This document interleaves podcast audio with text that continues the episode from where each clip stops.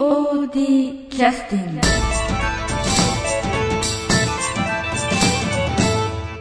どうぞどうぞ。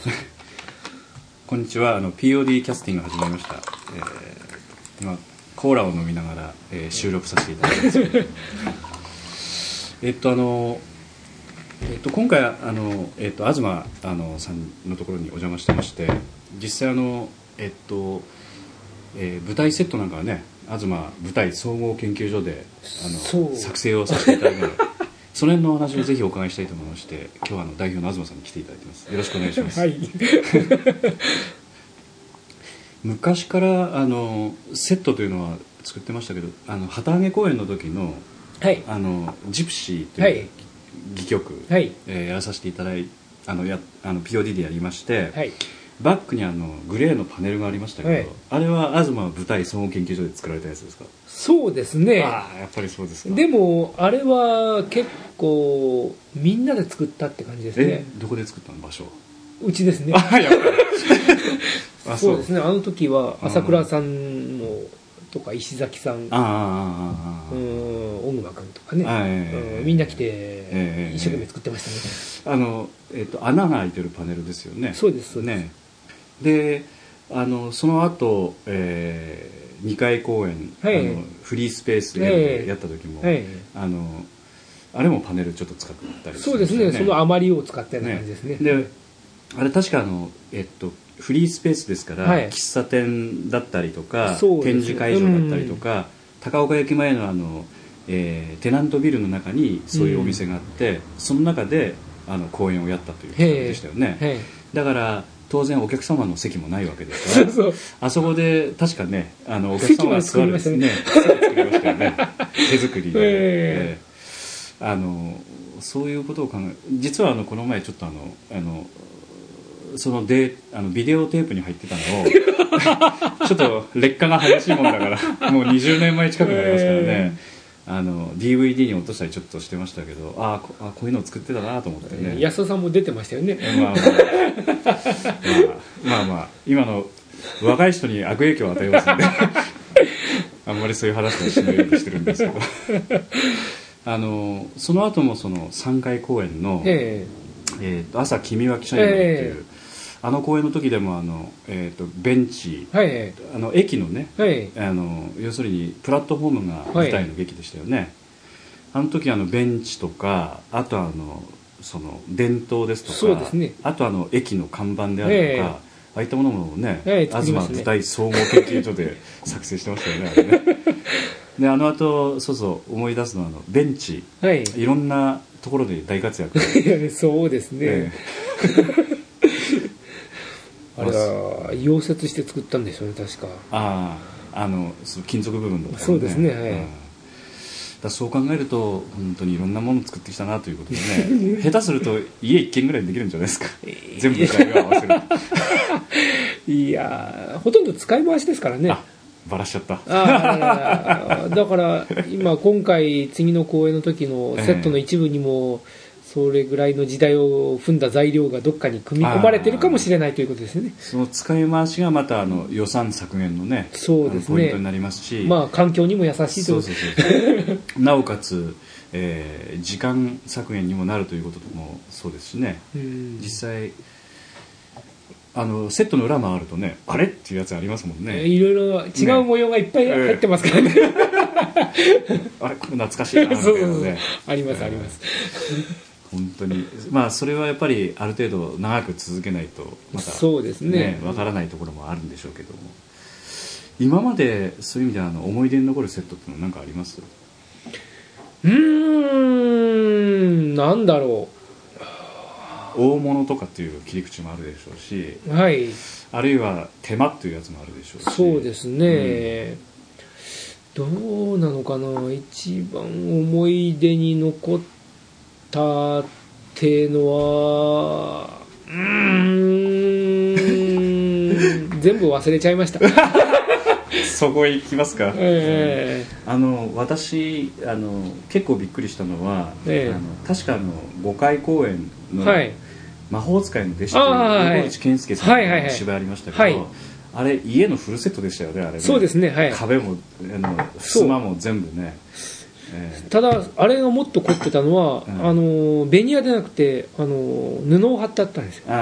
でね。そうです。それで多分ホリを入れると、うん。裏から透けるようなあ形ーにスケルトン。そう。まあその時期時代はスケルトンっていうことはなかったですよね。そう。それ狙ってたんですけども 演出上使われなかったみたいですけど意味ない意味ないってやつです。まあまあ意味のないセットいっぱい使ってきましたからね今までね。そうですね、ええ水が出たりね。そうそうそう。まあその辺の詳しい話はあの休憩の後にじゃあリクエストちょっと、はい。あのなんかありますかね？そうですね。あれ？リクエスト？さっきのやつ？はい。そうです。さっきの話に戻りますけれども、ええあのさっきというのはあのだいぶ前の日ですよね。そうですね、ええ。いつだったかな？ねえ。えその前のそ前回の時ですね。そうですね、はい。アルジャーノンのあのなんかああそうだそうだそうだ、話しましたねあれいつでしたっけ、えーっともう1ね週間前ぐらいですかね。あの時の、あのーやっぱり曲といいますかね、えあのーピアノのえ、はいはいはいね、やっぱりテーマ曲というか、あはいはい。あれも本当に11回公演の時に使った、あそれをねまたリメイクした曲ですよね。もうね、けえ安田音3号が作ってくれた、ええ。え安田三郷君が作ってそうるそうそうそう。ああの曲ちょっとおはい願いしたいなと。わかりました。思い。じゃああのアルジャーノンに花束をより、はい。えーチャーリー。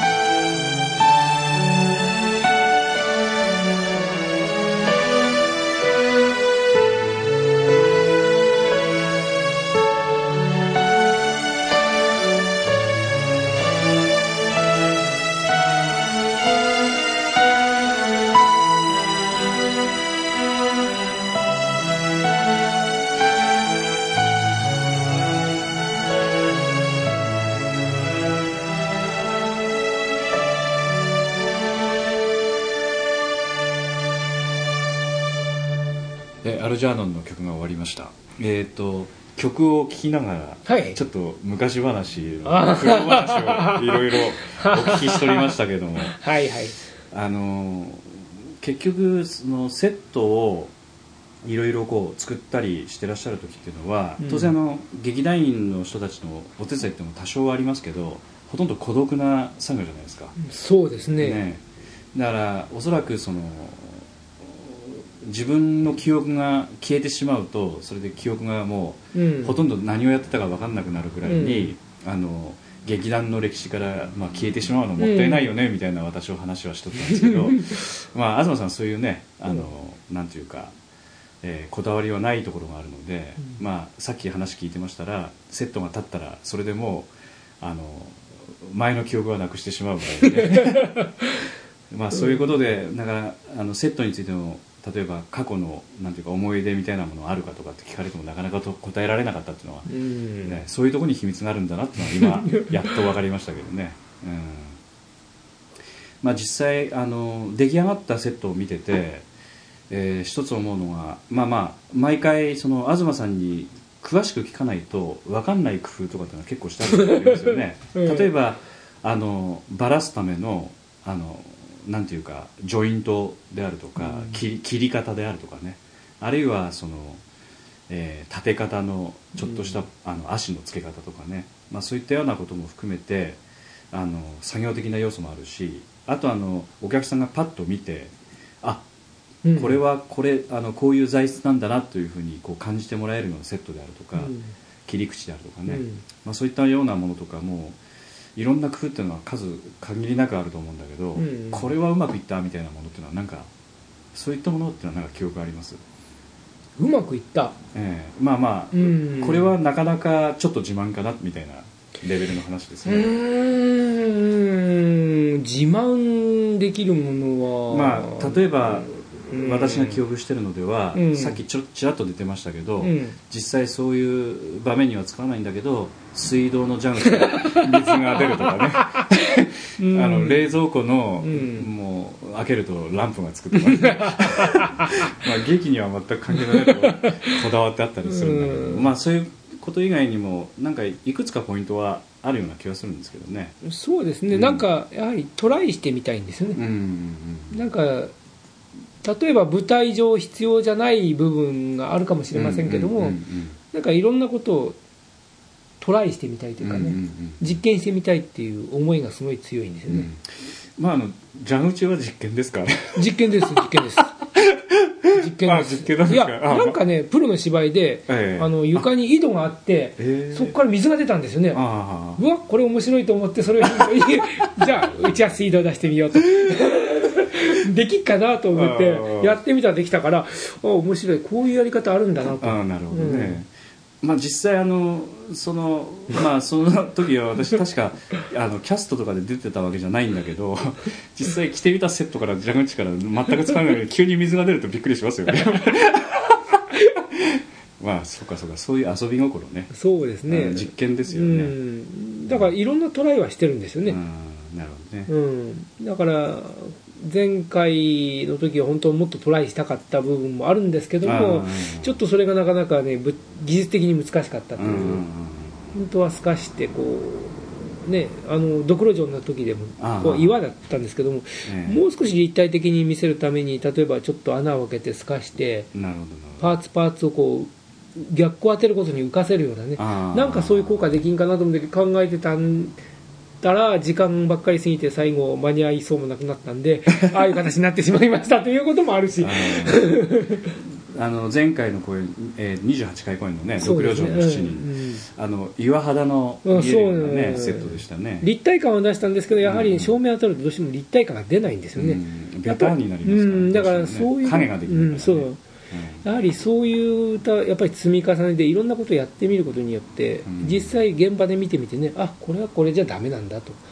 こういうのをやったらいいんだっていうのをいろいろねうん。考えながらやってるからその時でもう完成してこれはパーフェクトやってるやつがないんですよね、うんなるほどうね、ん。だから思い入れがないっていうよりも、まあ納得しねっちゅうやつですそう、ね、多分そういうのがあると思うんですね、あ一つ思い出しました愛さずにはいられないの時はい。あれ自慢できるんじゃないですか？何をですか？いやいやいやあのセットのチェンジのやつ。あああれでもね、あの14回公演の時にあの中島君が演出したんですね、うんであれでこう切り替えるおこれいい考え方してるなと。そうそう。パクリ系そうそうパクリです パクってそれをちょっと あのーえーバージョンアップしたというだけの話ですから、でも今の発言は、うん。東さんの好感度を上げましたね、ええ。うん。いやうまいこと考えたなと思って見てましたから、あれ実際ねでも、うん。あのその後要するに14回公演の後うん。に再演をして、うん。確かの23回公演の時に、え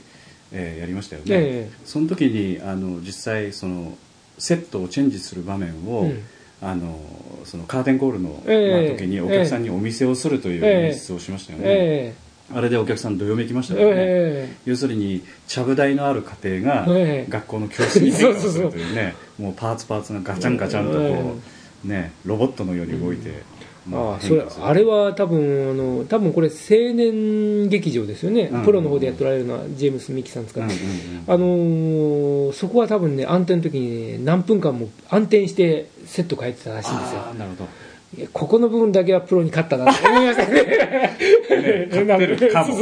かもかもということですうん。ねでも確かにねうん。あれはあの劇団員として見てても非常に楽しめるセットチェンジですよね、うん。ええ。やってる方も楽しかったしね、まあ、まずお客さんがびっくりするっていうのはね。いいですよね。いいですよね。ねどよめきましたからね。おおってね。非常に思い出深い公演を、うん。えー思い出しましたね、多分お客さんってそういったもんだと思うんですよね。ね。芝居そのもの全体の流れはね忘れちゃうんですよ結構、うんうん。うんでもそういう途中途中ポイントね。でそういうのがあったっていうこと事実が結構インプットされて、うん。それが記憶に残ればね、うん。あ POD の公演でこんなのあったねって、うん。いやあセット変えた。ああああいうああああいう芝居したところだねっていう、うん。多分そういった形でなんかインパクトあるような、うんまあ、あの公演自体、皆さんがね、そういうインパクトを持って変えられたわけじゃないでしょうけど、ええ。その中でもね何人かおられれば何人かはね、そういう方いらっしゃるかもしれないんでね。はい、わかりました。ねじゃあ、あの、あの、またよろしくお願いします。はいよろしくお願いします。POD キャスティング